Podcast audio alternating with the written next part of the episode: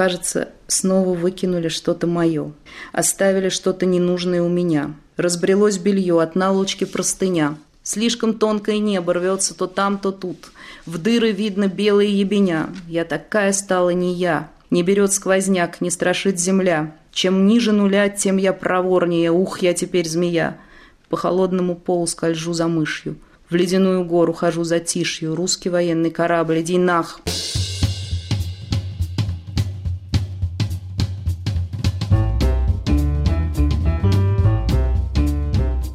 Слушаете подкаст «Фанайлова. Вавилон. Москва». Меня зовут Елена Фанайлова. Здравствуйте.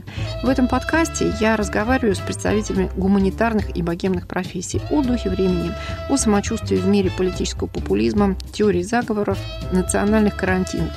«Вавилон Москва», разумеется, парафраз названия известного сериала «Вавилон Берлин».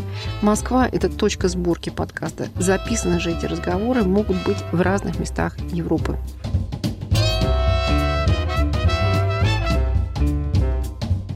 Мы не испуганные животные. Этот разговор записан на кухне легендарного правозащитника и диссидента Александра Лавута, ныне покойного. Его внучка – поэт Евгения Лавут, который участвовал в антивоенном вечере общества «Мемориал». Этому вечеру был посвящен прошлый подкаст «Вавилон Москва», и в наших планах продолжить этот цикл. Евгения была инициатором чтения стихов против войны в Московском доме культуры «Рассвет». Оно было отменено из-за закона, запрещающего называть войну войной. Ее муж Евгений Гинделес, кинопродюсер, член Европейской киноакадемии, делал независимые от государства документальные фильмы о Борисе Немцове, Яне Карском и Александре Расторгуеве. На днях Евгений вышел из Оскаровского комитета России – он продолжает преподавать в Московской школе кино. В разговоре участвует адвокат Мария Эйсмонт, задержанная 3 марта за одиночный антивоенный пикет. Мы начинаем с закрытия телеканала «Дождь» и радиостанции «Эхо Москвы».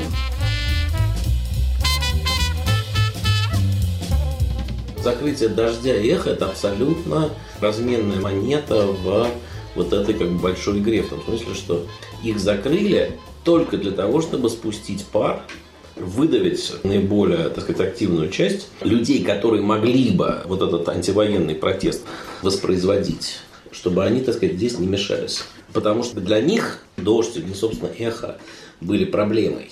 Их терпели, и могли бы еще терпеть сколько угодно. Жень, ну у меня тут простой ответ. Где война, там и цензура. Я дала кусок из вечера мемориала в подкасте, и мне написало там несколько человек, что, в общем, это очень поддержало людей сейчас. Вот эта история с мемориалом, она была вот и ровно этой группой.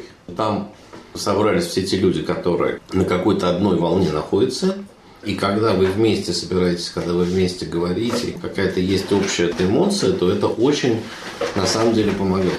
Когда есть там как кто-то, кто поет, Поперный, например, или как Леша Айги. В общем, это все как-то было очень все в тему. Это просто помогает людям чувствовать себя солидарными. Ну, непонятно, куда девать эти гражданские чувства, кроме как выходить с э, протестом. Да? Но есть какие-то еще и более широкие эмоции, которые одним этим выходом не решить. Я сейчас говорю не о трусливых, а о довольно смелых людях, которым все равно нужна вот поддержка.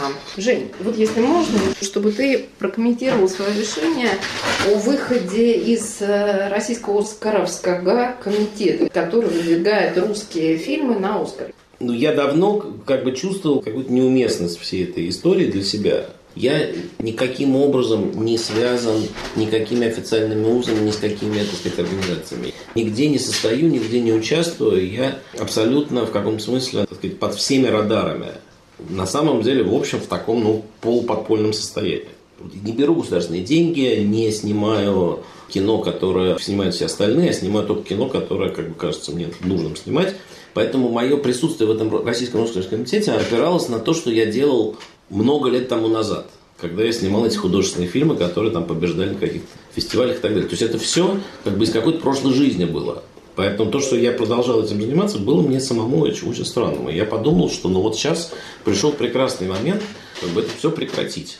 И сидя, собственно говоря, на этом вечере мемориале, я написал этот пост из мемориала.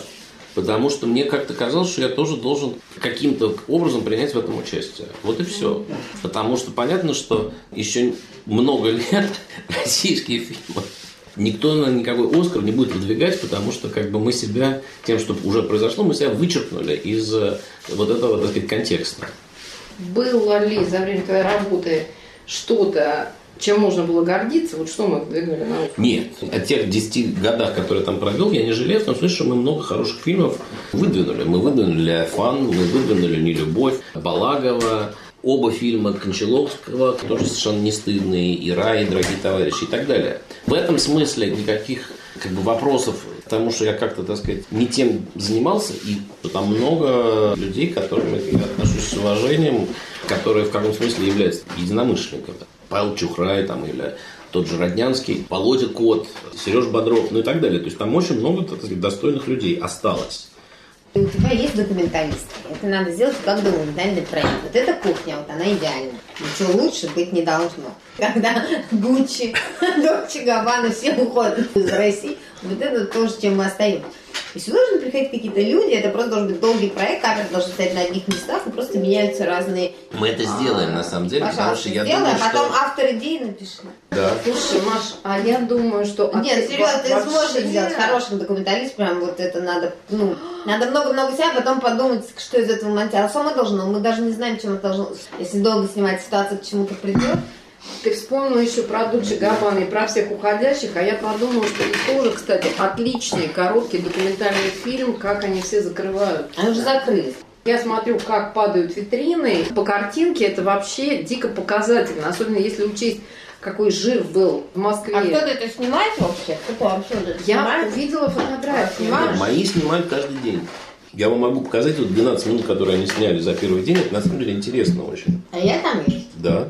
Превосходно. Еще вот вопрос к Гендельсу. А, Понимаешь, вот ты не один. Я смотрю, вот с момента 24 февраля Лена Ковальская уходит, масса людей, которые были связаны с государственными институциями, вполне пристойными, которые Ой, делали, я- казалось можно я бы... тебе зачитаю сейчас? Вот э, прислали совершенно потрясающее письмо, которое написала Лиза Миллер из э? Московской консерватории. Она э, один из как бы, ведущих преподавателей Московской консерватории. Письмо, она его опубликовала в Фейсбуке, поэтому я могу прочесть. Ректору МГК имени Петра Ильича Чайковского Соколова, преподавателя кафедры клавишных Миллер Елизаветы. Заявление. Прошу уволить меня по собственному желанию в связи с несогласием с позицией ректора Московской консерватории Соколова о войне в Украине. Никакой творческий, тем более образовательный процесс невозможен во лжи. Мое увольнение будет для моих студентов лучшим профессиональным уроком, чем все, что я смогу им предложить в сегодняшних условиях в стенах консерватории. Елизавета Миллер. 4 марта 2022 года.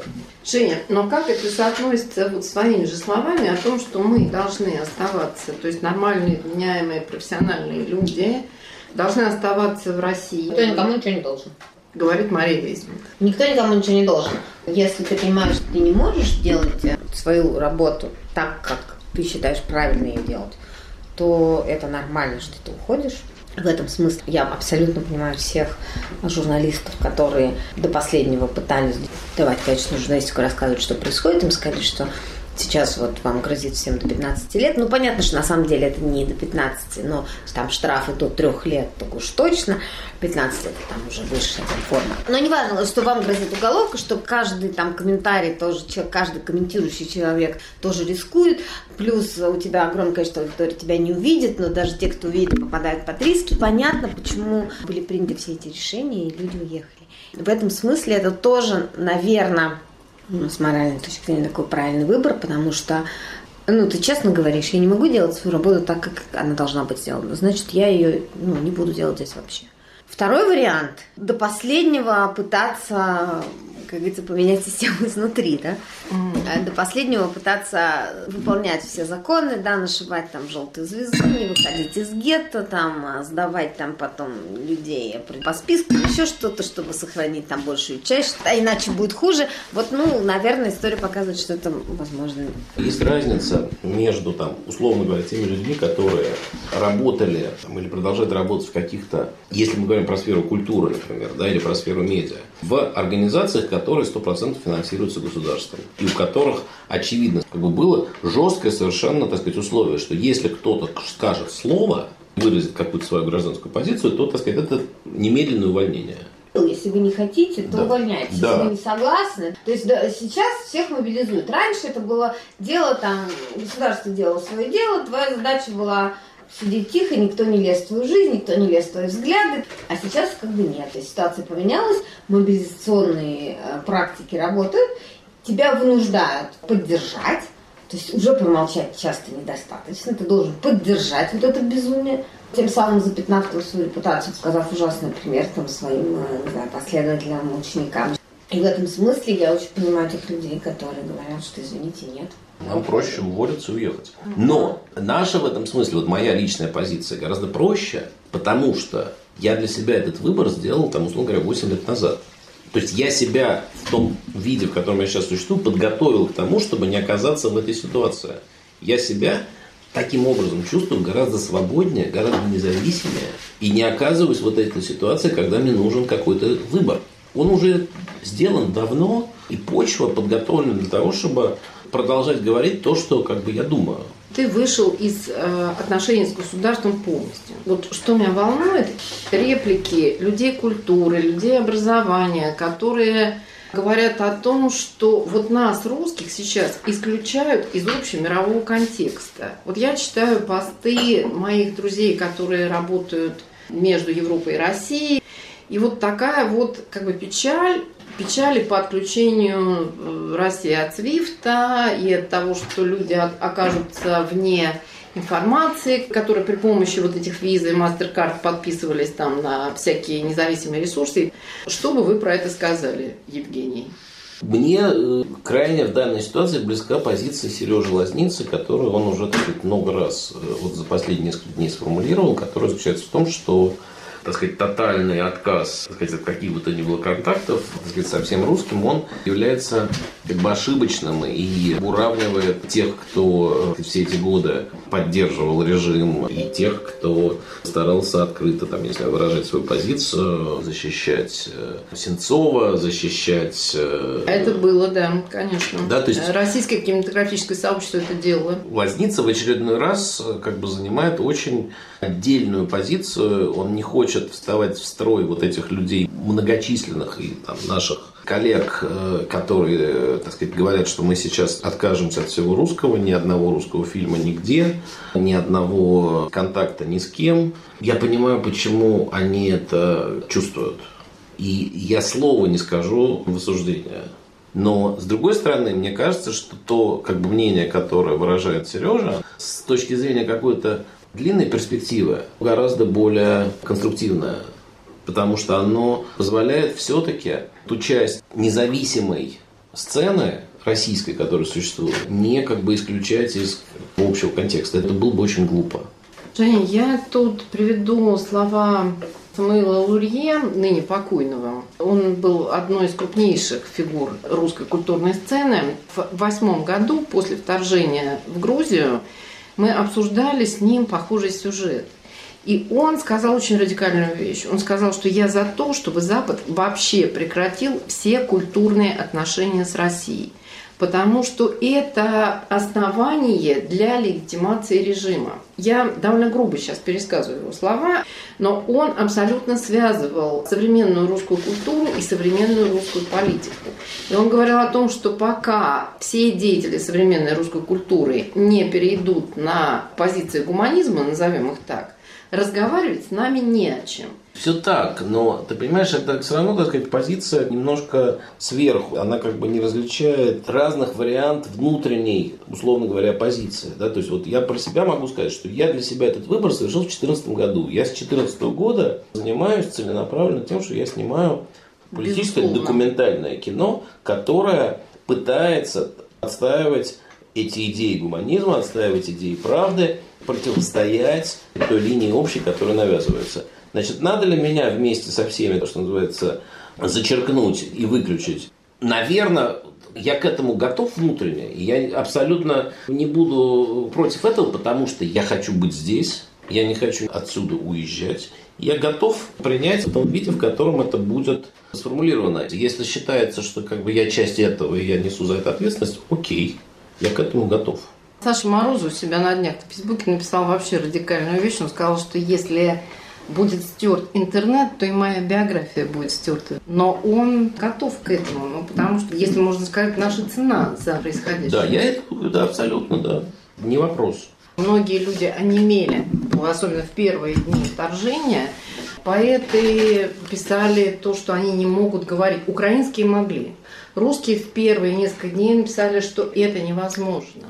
Украинцы почему молодцы? Они кричат от боли. Здесь э, все немножко пытаются как-то все-таки приспособиться к ситуации. Как бы не сказать ничего такого, чтобы было неправильно воспринято со стороны украинцев. Вот мы сейчас будем читать стихи про войну в России против войны, а вдруг нас за это украинцы осудят. На самом деле удивительно, насколько как бы, люди начинают себя по-разному вести вот в такой жесткой ситуации. Когда они оказываются в жесткой ситуации, они как бы гораздо, конечно, лучше проявляются такой как бы для всех э, как бы личностный в каком смысле такой экзамен интересный мы проживаем, товарищи, опыт. Вы слушаете подкаст Фанайлова «Вавилон, Москва». Мы вернемся после объявлений. Почти 2 миллиона человек в эти дни покинули Украину. У каждого из них своя кричащая история, свидетели беды и взаимопомощи – Подкаст «Гуманитарный коридор. Украина, война, беженцы». Ведущие Игорь Померанцев и Иван Толстой. Слушайте в Apple Podcast, Google Podcast, Spotify, Яндекс Музыка и на других подкаст-платформах.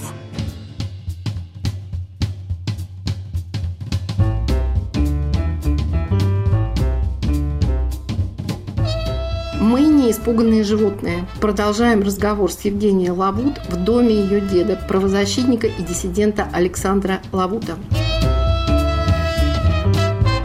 Жень, ну я хочу поговорить о ситуации вынужденного молчания или возможности говорения. Речь идет сейчас о том, насколько могут люди культуры из России реагировать на украинскую ситуацию. Ты была одним из организаторов антивоенной акции. Это было запланированное чтение стихов антивоенных.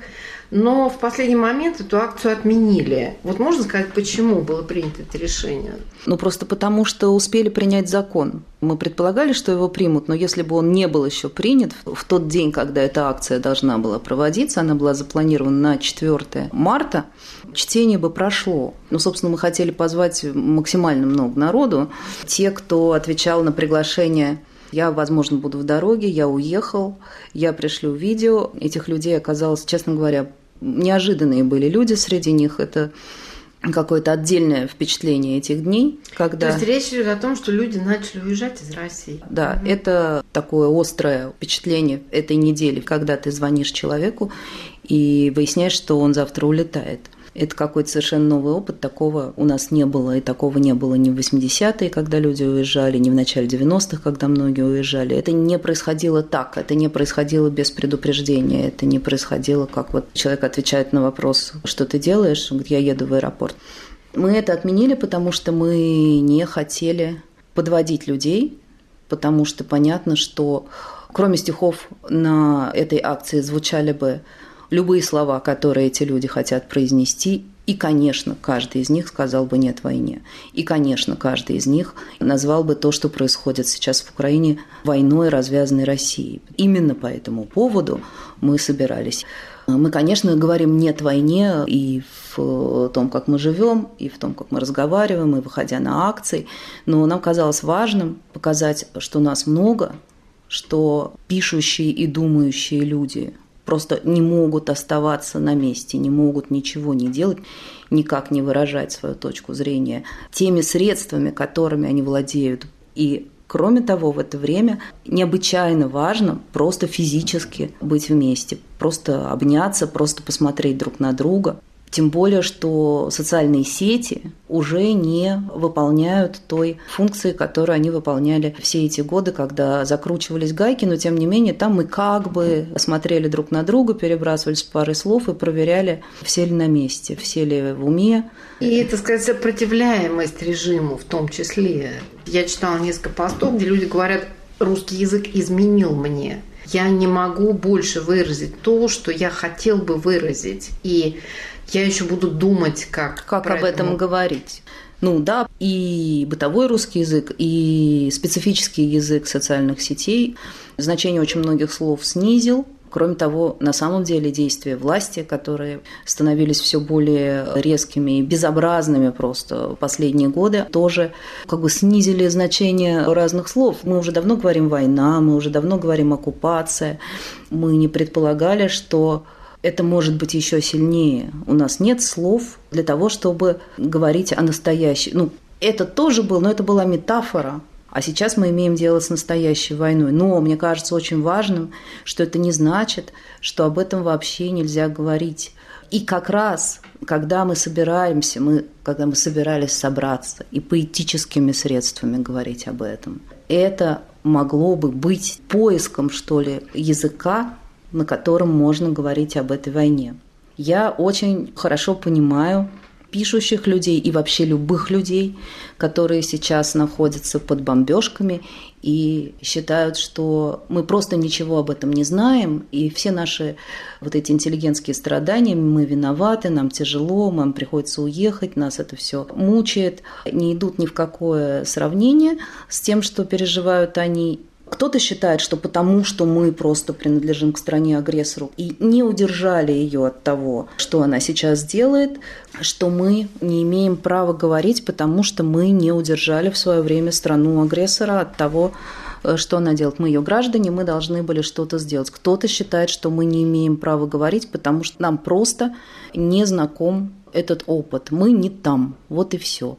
Когда мы собирали этот вечер, мы, естественно, обратились к тем, кто сейчас в Украине, кто пишет на русском языке, и кто пишет и на русском, и на украинском языке. От всех людей абсолютно мы получили отказ. Я напрямую обратилась к двум людям, и одна из этих поэток, она сказала, я не могу, я просто не могу себе этого представить, для меня это невозможно, но я спрошу украинских друзей. Никто не вызвался в этом поучаствовать по видеосвязи, потому что для них это сейчас невозможно. Видимо, этот опыт сейчас действительно непредставим. Я имею в виду произносить, потому что есть же пример публикации Александра Кабанова в «Новой газете». Но физическое участие, вероятно, сейчас является крайне сложной проблемой для людей, которые сидят под бомбежками. Им трудно говорить так же, как и нам. И это разный но, опыт. Но это разный опыт, это очень важно.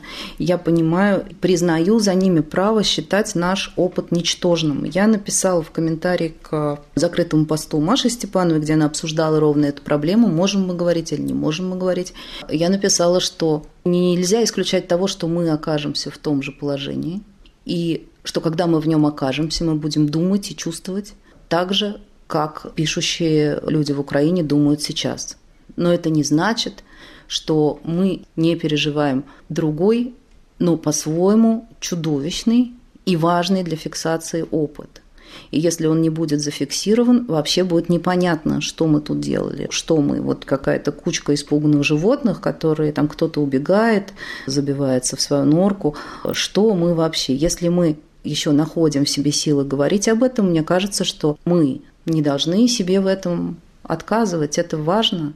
Может быть, не только для нас, но в первую очередь это важно для нас. У нас нет иллюзий, что мы таким образом прекратим эту войну физически. У нас нет иллюзий, что кто-то нас услышит. Из тех, от кого зависит прекращение этой войны. Но для тех людей, которые будут в этом участвовать в качестве говорящих и в качестве слушающих, мне кажется, что такой опыт в это совершенно отказавшееся подчиняться логическим законам времени невероятно важен, и это такое из другого времени слово, но тем не менее конструктивен.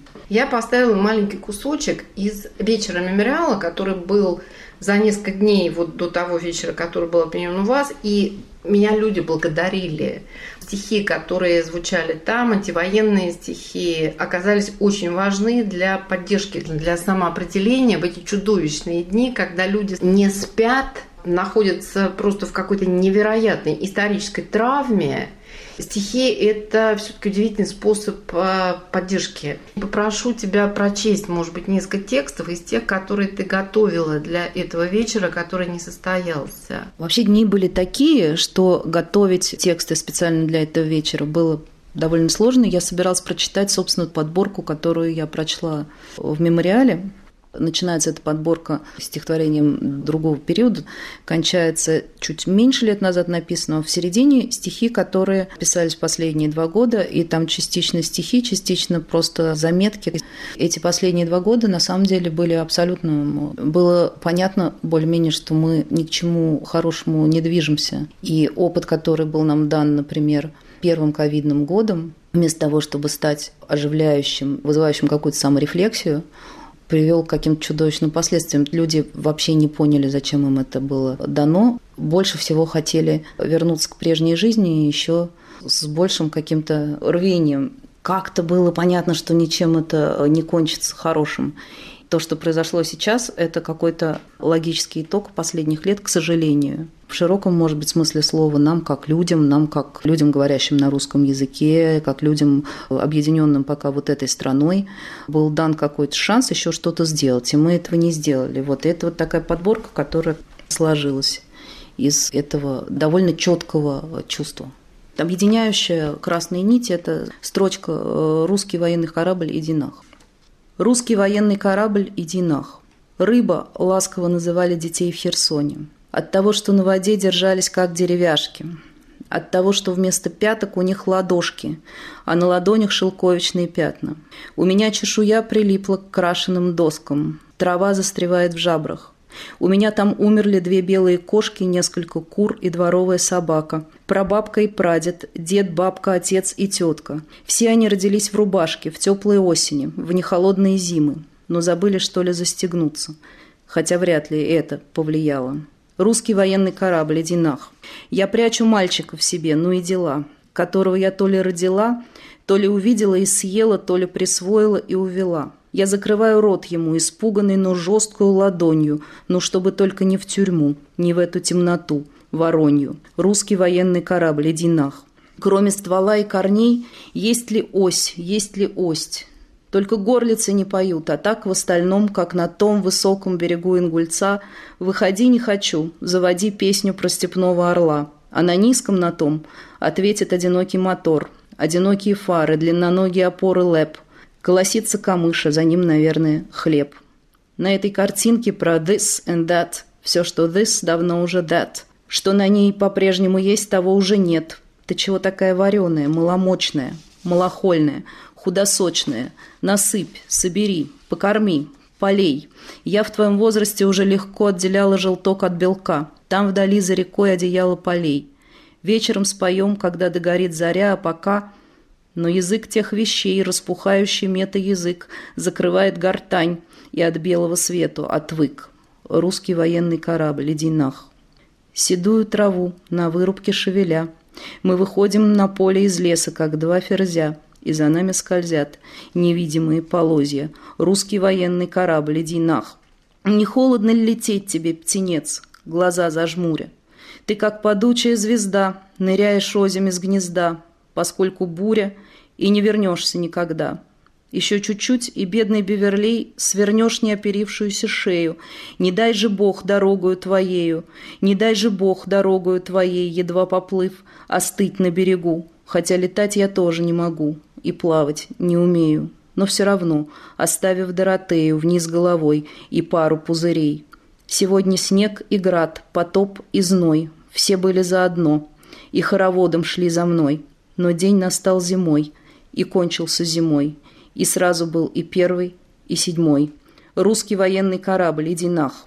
Жасмин стряхнул сугроб и вытянулся весь, как будто март уже не за горами – и не поместится в оконной раме лес голых веток завтра, и не здесь уже мы будем. Русский военный корабль Динах. Убирая за черепахой, вспоминаю зоопарк с папой. Длинную очередь, чтобы покататься на пони. И потом их уютный топот, спину возницы подростка, тесно сомкнутые коленки на узких лавках. Никогда не больше одного круга. «Хорошенького понемножку», — говорил папа. «Вон она, она», — говорил папа. «Дешева рыбка, погана юшка», — говорил папа. «Неандертальцев съели», — говорил папа. Пел, закрывая глаза, виноградную косточку в землю. Однажды вернулся из экспедиции на четвереньках. Курил на полу в кухне, прислонясь к стене. Его ранняя лысина пахла спиртом. но суде подтвердил, что дедушка дал ему почитать архипелаг ГУЛАГ. В нашей последней поездке к морю мама сказала, что уходит. Мы смотрели «Есению» в летнем кинотеатре, завернувшись в серое одеяло. Когда зрители расходились, под ногами хрустели панцири съеденных креветок. Утром на пляже начиналась песней про папу. «Папа, подари мне куклу». «Господарь небесных гир», уже 37 лет. Ты сам правишь своей лодкой, жаришь лягушек, варишь черепаший суп, ловишь раков, копаешь индейские колодцы, носишь на руках маму, и она смеется русский военный корабль «Динах». И говорим, заглядывая в землю из разворошенного неба, вчера теплее было на порядок. Русский военный корабль «Динах». В этом году улицы по-прежнему назывались улицами. Руки руками, старики стариками. Мы снова ходили в магазин английской литературы. Жене понравилась книжка про Лондон с пластмассовыми стрелками на циферблате Биг Бена – Ане книжка стихов с графическими иллюстрациями. Джулии 125-я настолка. В этом году почти ни разу никто не открыл вовремя наступивший месяц на откидном настенном календаре, потому что прошлого года не было, а следующего не будет. В этом году все подряд смотрят и слушают, следят, снимают, подсчитывают количество почек на яблоне, брачную песню малого пестрого дятла, косолапую лесу на ночной обочине. В этом году все ходят нюхать сирень в разные бот-сады там. Как бы она вот-вот отцветет, не сегодня-завтра. А пока она набухает какой-то грозой и бесстыдно реконструирует танец маленьких воробьев, лужи с неровно отколотыми краями, дождевых червей и запах сырого асфальта, кажется, что казнь понарошку, подалеку, за три девять черных туч. Русский военный корабль, иди нах. В сериале «Вавилон-Берлин» девушки голодны – хотят танцевать, курят, редко моют волосы. Так выражалась Саша, дочь Егора Давыдова в Мюнхене, съехавшая от родителей диссидентов с армянином, беженцем из зоны конфликта. Они ходили в косухах, лежали под огромными деревьями в английском саду, купались в узкой и быстрой реке. Я прочла, что это ручей Айсбах. Я слишком плохо плаваю для такого. Там я впервые увидела нудистов. Саша не мыла волосы, как она выражалась. И правда, разве голову можно вымыть? Вот волосы можно. Делай, что хочешь, а что хочешь, не делай с ними. Вымыть волосы означало сдаться, а в голове и так было чисто. Ее мать Лера, изящная набожная женщина с головой в форме яичка, мыла ее луковым отваром, чтобы слабые, как пух, волосы стали сильнее. Мы с Лерой ходили в церковь, чего-то ставили свечки, за кого или что за праздник, совсем не помню. Потом разошлись по своим делам. Договорились встретиться дома вечером, на улице у могил, где они напряженно всматривались в дикарей, скучали по Саше, съехавшейся с армянином. Стоя на автобусной остановке, я мечтала, как выйду замуж за православного священника. Буду молиться, думать только хорошее, направлять мысли только на хорошее, любить хорошее. Рожу пятерых-шестерых, забуду всех красивых женатых парней. Вспомнила об этом сегодня, потому что не мыла волосы несколько дней, как в школе. У нас до девятого класса были другие стандарты. И они перестали казаться грязными, тоже как в школе. Или на фотографиях из голодных двадцатых. И голова стала чистой. Русский военный корабль «Динах». Федя говорит, на этой земле живут не сербы, не хорваты, не боснийцы, не черногорцы, а бакельцы. Мы бакельцы. Мы и наши коты бакельцы. Мы выступаем за бакельскую широкую автономию, за бакельскую терра франко. Мы бойцы неутомимой армии, борцы со слепотой, пневмонией, диабетом любого типа, параличом, глухотой. Выступаем за свободу для героев войны, за свободу от налогов для героев войны, за вечную свободу от налогов для героев вечной войны, за вечную свободу для героев. За свободу есть лучшее сырое мясо на узкой полоске загорелой земли, между горами и морем, между большой холодной страной и медленной теплой водой. За крепкие колеса, за сильные руки, вращая глазами от боли.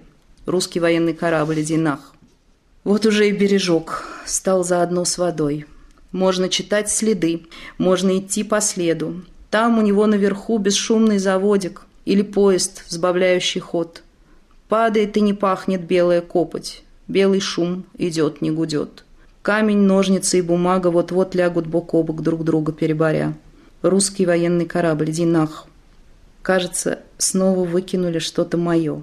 Оставили что-то ненужное у меня. Разбрелось белье, от наволочки простыня. Слишком тонкое небо рвется то там, то тут. В дыры видно белые ебеня. Я такая стала не я. Не берет сквозняк, не страшит земля. Чем ниже нуля, тем я проворнее. Ух, я теперь змея. По холодному полу скольжу за мышью. В ледяную гору хожу за тишью. Русский военный корабль, иди нах. Роза умерла от мороза. Рита умерла от менингита. Лилия умерла от насилия. Иван умер от ран. Нияс умер от язв.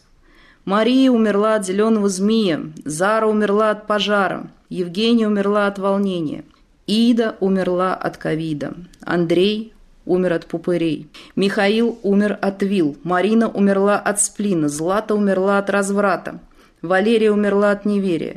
Гоги умер в дороге. Лола умерла от укола. Давид умер от обид. Сева умер от гнева. Паха умер от страха. Боря умер от горя. Исаак умер просто так, Зоя умерла стоя, Елена умерла мгновенно, Анна умерла странно, Георгий умер от оргии, Николай умер за свой край, Вета умерла от навета, Федра умерла от холодного ветра, Мирза умер от пыли в глаза, Ерема умер вдали от дома, Екатерина умерла от карантина, пустая стоит пятерочка, высокая стоит трава. На бульваре рычат и мычат безымянные твари – не умеющие говорить слова. Русский военный корабль, иди нах. Мы не испуганные животные. Поэт Евгения Лавут, кинопродюсер Евгений Гинделес, адвокат Мария Эйсмонт. Запись сделана в Доме правозащитника и диссидента Александра Лавута.